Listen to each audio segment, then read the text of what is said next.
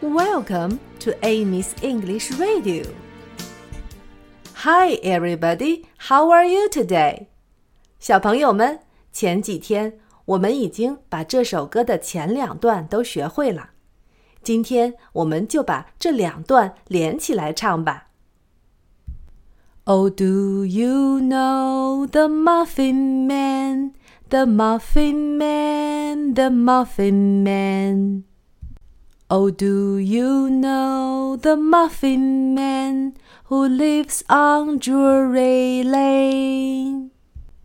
Oh, yes, I know the Muffin Man, the Muffin Man, the Muffin Man. Oh, yes, I know the Muffin Man who lives on Drury Lane. 现在，请和我一起唱吧。 Oh, do you know the Muffin Man, the Muffin Man, the Muffin Man? Oh, do you know the Muffin Man who lives on Drury Lane?